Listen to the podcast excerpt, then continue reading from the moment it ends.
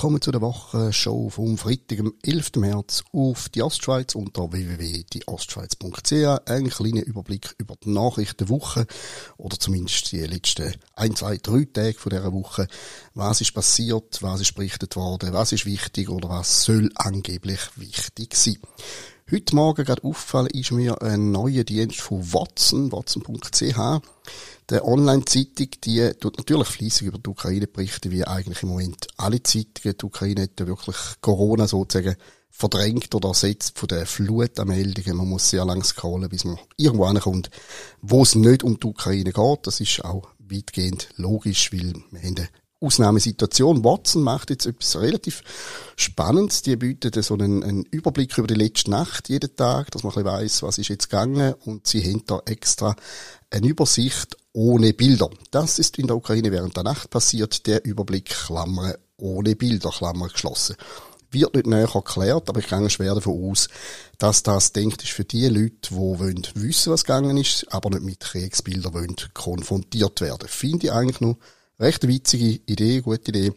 Und ich denke, dass da auch durchaus ein Publikum für das gibt, weil, ja, informiert sein will man, aber es gibt Leute, die tun sich eher schwer mit äh, Bildern, die halt erzwungenermaßen nicht sehr schön sind. Ein Blick ins St. Galler Tagblatt.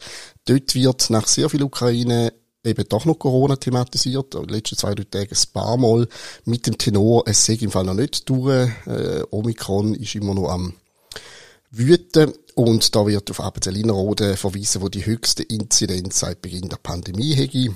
Äh, ja, also das sind wieder die Fallzahlenspiele, so wahnsinnig viel Ansteckungszahlen. Das Problem ist nur, also nicht das Problem, der Vorteil ist nur, dass nichts passiert, sprich, Niemand ist auf einer Intensivstation, äh, Hospitalisationen sind sehr, sehr selten. Die Leute, Zappenzell-Innerrhoden, ich wohne selber dort, ich komme das mit über, die merken nichts von der höchsten Inzidenz seit Beginn der Pandemie, außer eben vielleicht mit irgendwelchen leichten Symptomen, die im März sowieso nicht wahnsinnig ungewöhnlich sind. Aber man sieht, es wird immer noch ein bisschen am Köcheln behalten, einfach mit nackten Zahlen, wo sich in dem Sinn nicht wirklich äh, auswirken aufs Leben.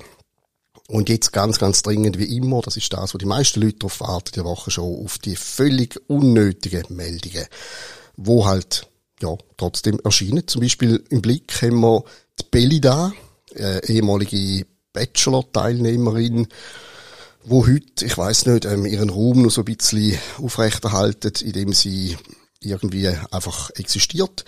Und der Reality-TV-Star, wie sie da genannt in dem Artikel, die hat auf Instagram wollen zeigen, dass sie gerade ihre Steuern am machen ist und hat, hups, ein Dokument zeigt, wo ihren Kontostand offenlegt. Und das ist jetzt eine lange, lange Story. Nein, sie ist nicht sehr lang, aber immer noch viel zu lang für das, was sie beinhaltet.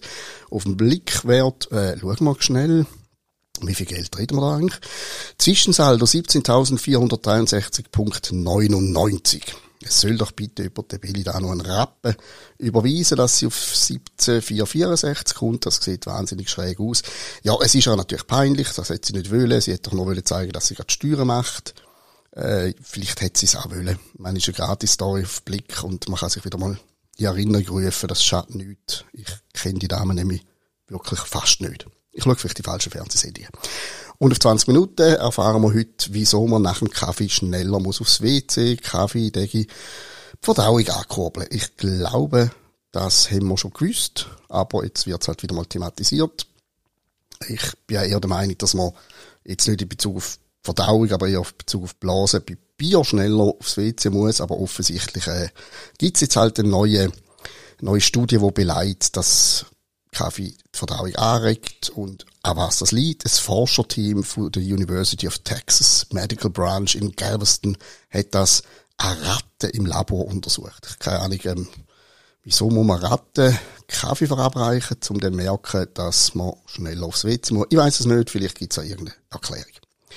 Was ist bei uns selber los? Was könnt ihr heute bei uns so von der letzten Woche her nachlesen, nachschauen, nachlesen? Wir haben Podcasts natürlich diese Woche. Einmal ist der Bruno Arecker im Studio gewesen. Es ist ein Unternehmer, der äh, hat mit Online-Corona-Tests die ganze Testerei ein bisschen vereinfachen und wo dann vom Bundesamt für Gesundheit ziemlich brüsk gestoppt worden ist. Er erzählt im Podcast ein bisschen mehr über das. Den wir gerne verlinken in dem Podcast rein. Dann sehr schönes Gespräch, das der Andreas Müller geführt hat mit dem Freddy Gagi Geiger, der Gründer vom Open Air St. Gallen, der vor ein paar Jahren schwer erkrankt ist und in der Folge dann erblindet ist. Er redet ganz offen über das, was er erlebt hat in den letzten Jahren, wie er mit dieser neuen Situation umgeht. Es geht aber natürlich auch in dem Gespräch sehr viel um, um Musik, die große Leidenschaft von Freddy Geiger alias Gagi. Also ein Gespräch, das ich wirklich jedem ans Herz lege. Und aus aktuellem Anlass haben wir noch einen Podcast mit Jan-Henrik Bogen, einem designierten Direktor vom Theater St. Gallen, wo ja recht unter die Räder gekommen ist, die letzten Tage, weil er die ganze Laden ein bisschen umwälzen will. Und bei uns redet er darüber, wieso er das machen will, erklärt sich und antwortet in dem Sinne auch den Kritiker. Für alle Leute, die an der Kultur und am Theater interessiert sind, sicher auch ein guter Anspieltipp, der Podcast, Podcast von gestern. Videos hat's auch auch Kultur. Der Max Lesser, die, ja, ich sage jetzt mal, die mittelalterlichen bis älteren Semester kennen den Max Lesser, nur den Musiker. Und er ist auch beim Andreas Müller gewesen, im Videotalk, greift dann auch sogar zum Handörgli und spielt etwas vor. Auch ein sehr schönes Gespräch und ein bisschen nostalgische Reise für alle, die den Max Lesser noch kennen. Und apropos alt, wir haben ein neues Sendeformat, die alten weißen Männer. Drei Leute, wo das drauf zutrifft. Der René Zeyer, der Ralf Weibel und ich. Wir diskutieren über Probleme von alten weißen Männern.